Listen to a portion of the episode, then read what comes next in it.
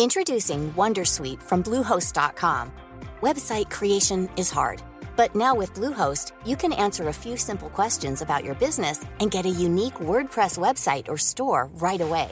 From there, you can customize your design, colors, and content. And Bluehost automatically helps you get found in search engines like Google and Bing. From step-by-step guidance to suggested plugins, Bluehost makes WordPress wonderful for everyone. Go to bluehost.com/wondersuite.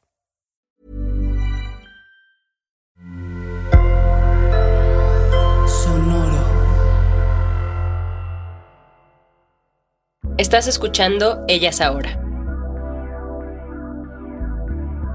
Y, es importante que, se tomen ese momento de decir, a ver, ok, estoy creando esta maravillosa pieza que me gusta porque para mí refleja, no sé, voy a decir un ejemplo así, los feminismos del siglo XXI, la maternidad, etcétera, etcétera, ¿no? Entonces, ahí ya puedo decirte, como ya identificaste bien cuáles son tus mensajes. Tus mensajes son feminismos, maternidad, artista mujer, eh, ¿por qué lo estás haciendo? No sé, ¿cuál es tu ¿qué es lo que quieres decir? ¿Qué es lo que quieres transmitir?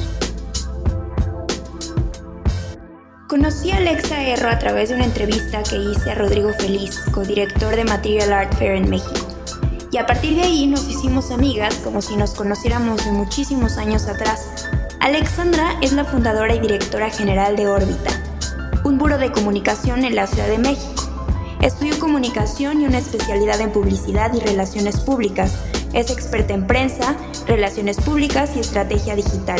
Ha colaborado en festivales de cine como Mi Género, Fonocinema, Festival de Guión Cinematográfico, Documenta y la muestra de cine queer en la Cineteca de Nuevo León.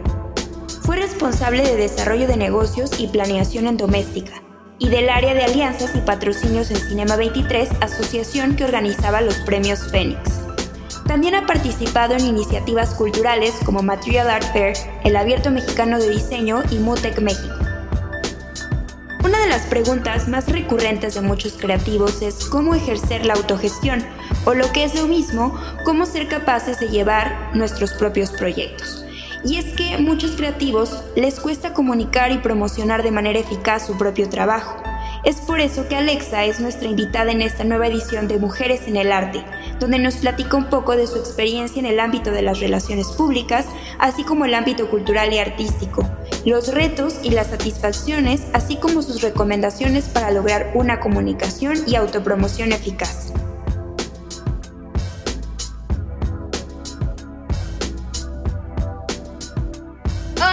Alexa, ¿cómo estás? Muchas gracias por, por estar en este episodio. Y bueno, para quienes no te conocen y te van a conocer y te van a amar así como yo te amo, cuéntanos un poco como de, quién eres tú, cómo empezaste, qué estudiaste eh, y cómo llegaste a ser la directora de Órbita. Hola, querida. Pues nada, primero te quiero agradecer el espacio, ¿no? Y la invitación. Para mí es muy importante estar aquí contigo y bueno, pues yo soy Alexandra Hernández, eh, tengo un buro de comunicación, lo fundé en el 2017. Órbita nació hace unos años prácticamente de, de la necesidad de ponerle un nombre quizás a mis freelance, ¿no? Así empezó. Y, lo, y, lo, digo literalmente, ¿no? O sea, yo tenía mi trabajo fijo, ¿no? Y tuve trabajo fijo hasta el 2019, pero siempre con las ganas de tener ingresos extra, ¿no? Y más en estos tiempos en los cuales claramente es como, como que no, no solamente nos podemos quedar quietas en un solo lugar. Oye Alexa, ¿y nos puedes platicar un poco? Porque me acuerdo que eh, en un momento me llegaste a decir que, o sea, tú, tú habías querido estudiar cine antes y, cómo fue, o sea, e, esta necesidad por crear arte, ¿crees que lo, fue lo que te llevó a que quisieras comunicar y ayudar a la promoción de otros proyectos artísticos y, culturales? Claro, mira, por ahí eh, yo cuando justamente antes de entrar a la carrera, pues yo tenía varias ideas en la cabeza, ¿no? Y una de ellas era cine, otra era historia del arte y otra era periodismo como tal, ¿no? En mi casa el arte era percibido para gente que tiene dinero, así me lo decían, ¿no? Así como el arte es para gente con varo. Y me dijeron tanto que, que esas cosas no, no estaban tan en mi alcance que tomé la decisión de, estudiar comunicación, ¿no? Oye, Alexa, y por ejemplo, ¿cuál, ¿cómo identificas tú o cuál identificas que ha sido de los proyectos eh, como más exitosos que, que han tenido ya en, en órbita y además, por ejemplo, para ti, ¿cómo ha sido el hecho de que compartes un proyecto con, con tu socio, que es Bernardo, pero la experiencia de que el género a veces sí es una limitante en, en cuestiones de trabajo por porque muchas veces es como consideran, no tratan a las dos personas por igual, sino que se tiende a, que se dirigen al, hombre o se tienden a creer que el hombre es tu director o es tu jefe, ¿no? Y finalmente aquí es una cuestión mucho más equitativa en la que los dos trabajan y colaboran y hacen las cosas a la par. Entonces, como que igual y, nos platiques un poquito de cómo es eso.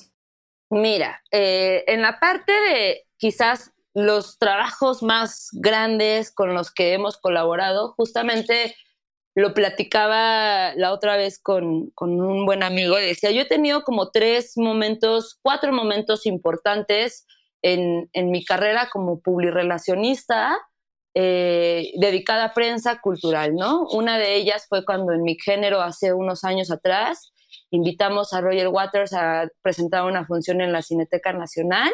Hace poco también eh, me pidieron que, eh, perdón, que participara con Molotov, con un remake de su canción, eh, la famosa, ¿no? ¿no? voy a decir el nombre, pero okay. juntos, ¿no? juntos, para que se familiaricen con ella.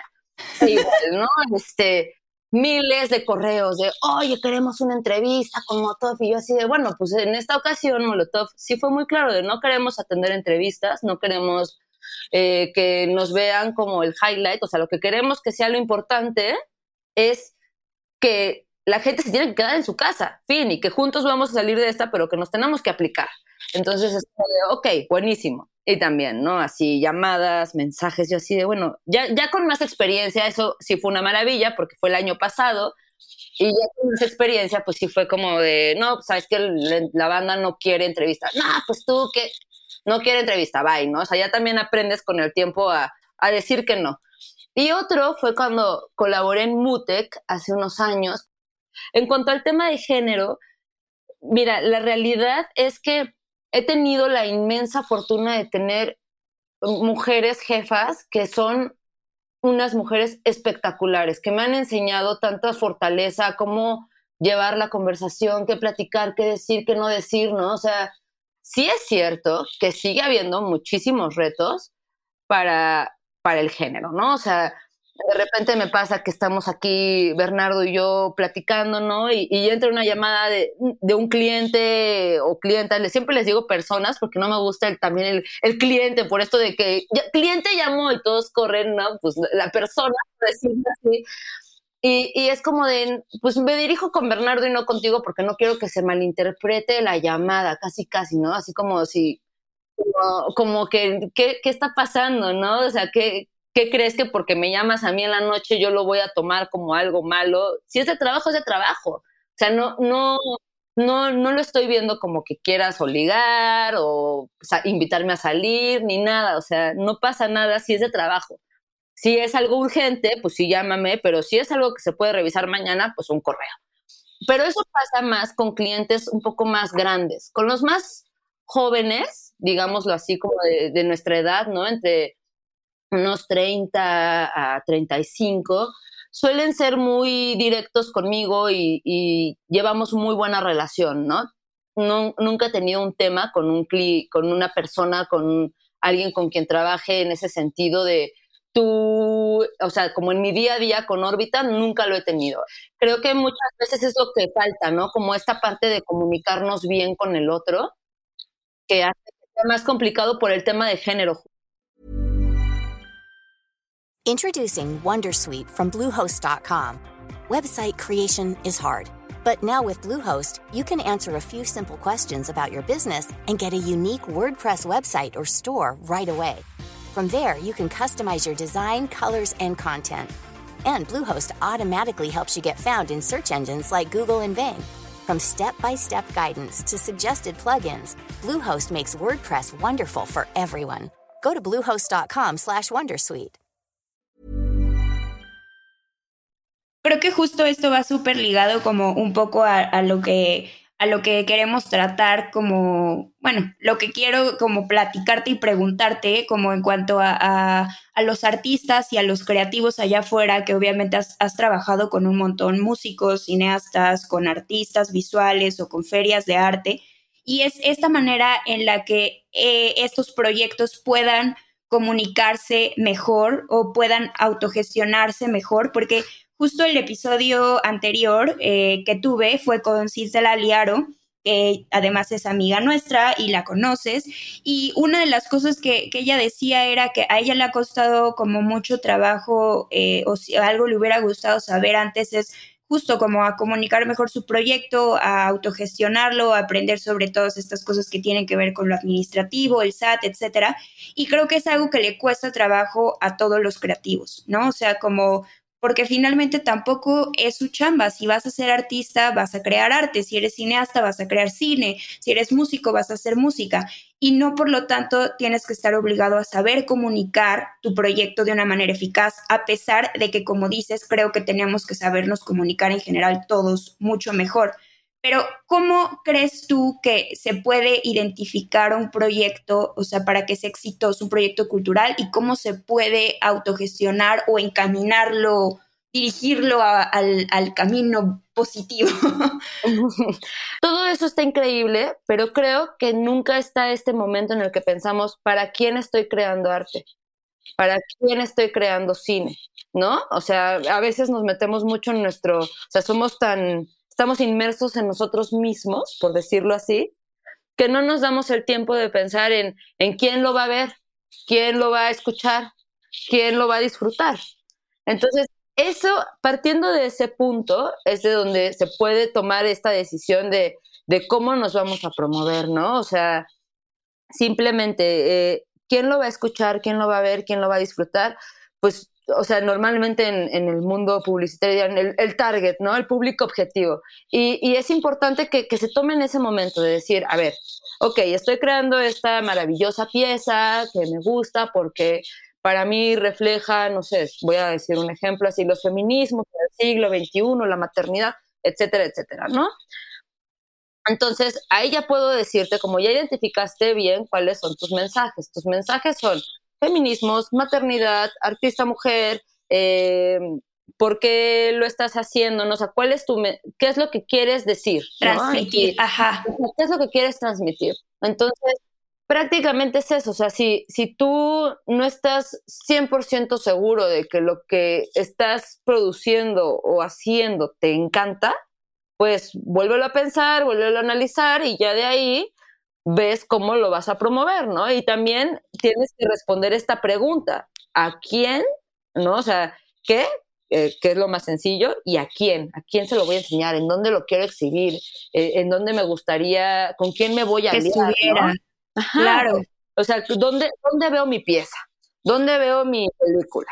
¿No? Creo que justo esas dos preguntas que dices así es como, ¿qué quiero decir a quién lo quiero eh, dirigir y en dónde. O sea, creo que son esas preguntas como principales que cualquier persona que haga arte, ¿no? O que genere productos o servicios eh, artísticos o culturales, es como lo principal para que sea exitoso, ¿no?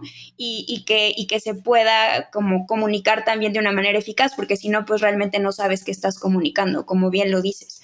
¿Tú crees que existen limitantes en México principalmente, que es en el mercado en el que te desarrollas más, eh, en tu trabajo como mediadora cultural y como relacionista? O sea, ¿crees que hay, cuáles para ti serían más bien esas limitantes que existen?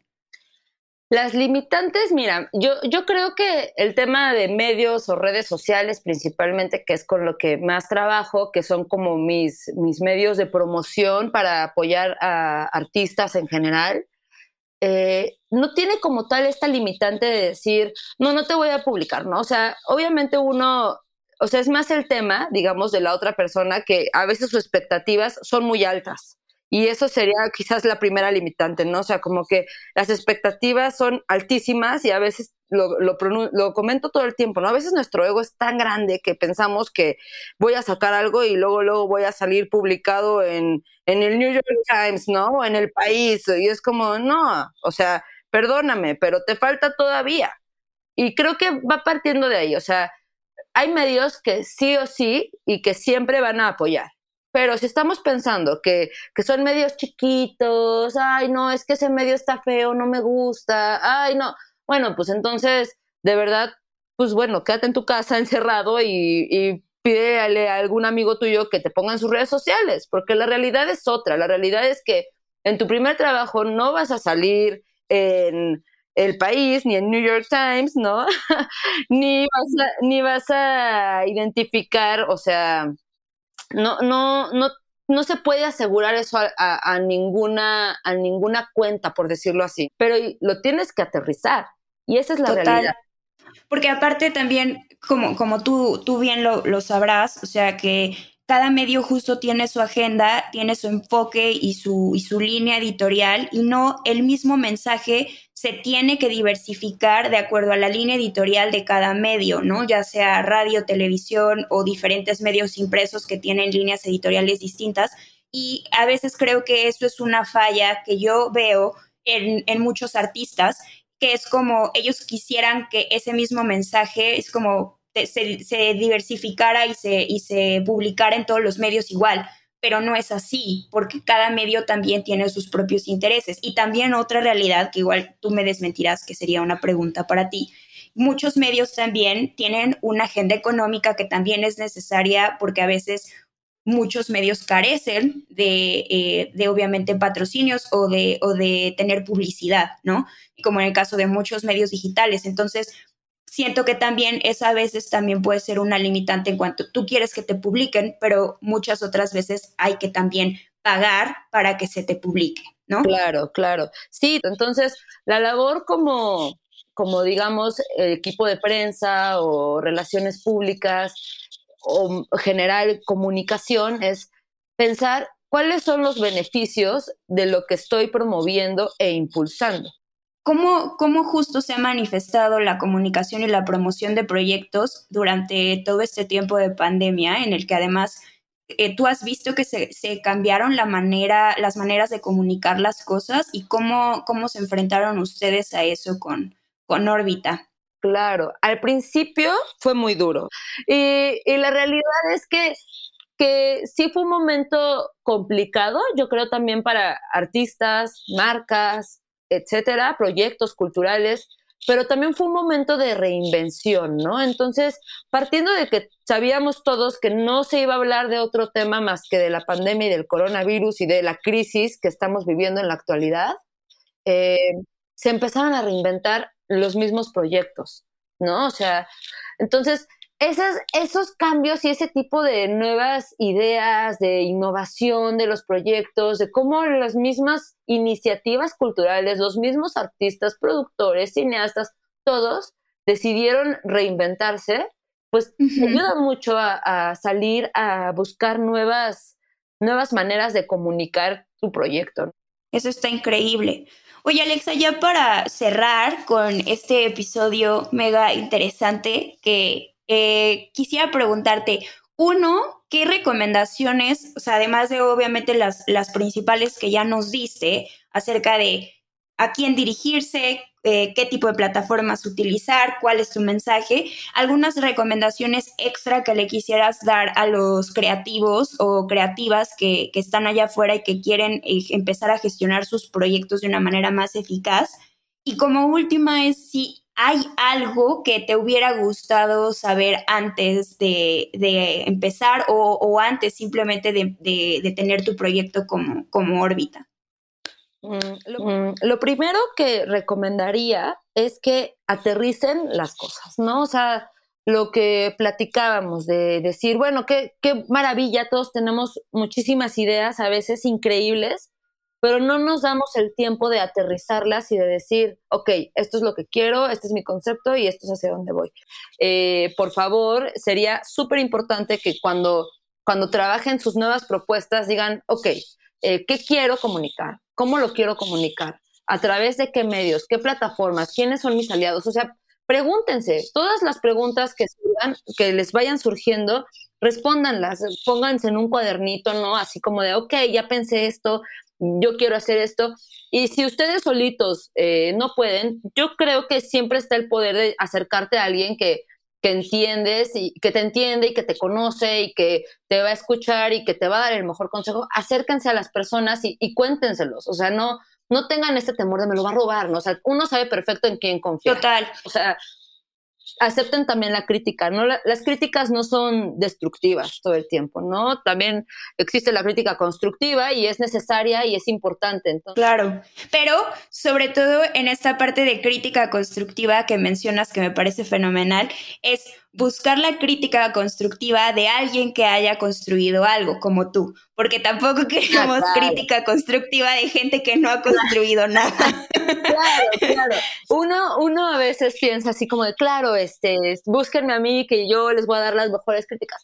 No todo el mundo lo toma bien, ¿no? O sea, muchas veces uno platica y explica y dice y comenta y baja el concepto y demás y, y aún así no conectas, ¿no?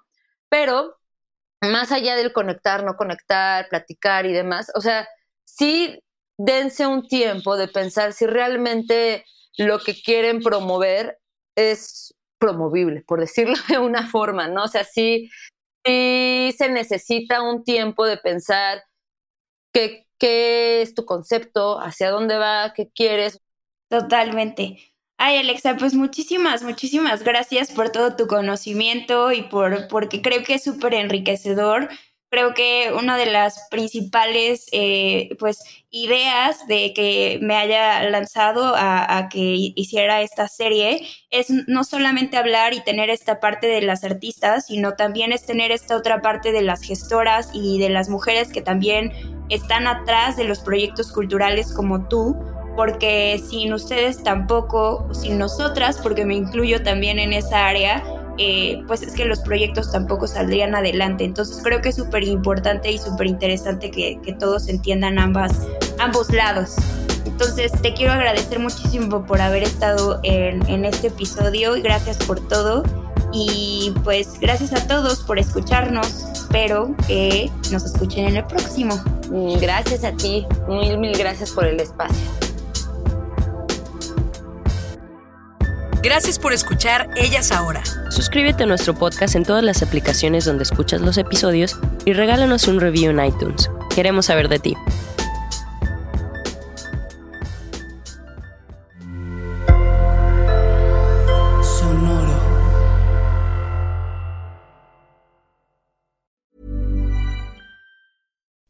You like to look five years younger? In a clinical study, people that had volume added with Juvederm Voluma XC in the cheeks perceived themselves as looking five years younger at six months after treatment. Look younger, feel like you. Add volume for lift and contour in the cheeks with Juvederm Voluma XC. Reverse signs of aging by adding volume to smooth laugh lines with Juvederm Volure XC. For important safety information and to find a licensed specialist, visit juvederm.com. That's J U V E D E R M.com. Not for people with severe allergic reactions, allergies to lidocaine, or the proteins used in Juvederm. Common side effects include injection site redness, swelling, pain, tenderness, firmness, lumps, bumps, bruising, discoloration, or itching. There's a risk of unintentional injection into a blood vessel, which can cause vision abnormalities, blindness, stroke, temporary scabs, or scarring. Talk to a licensed specialist to find out if it's right for you.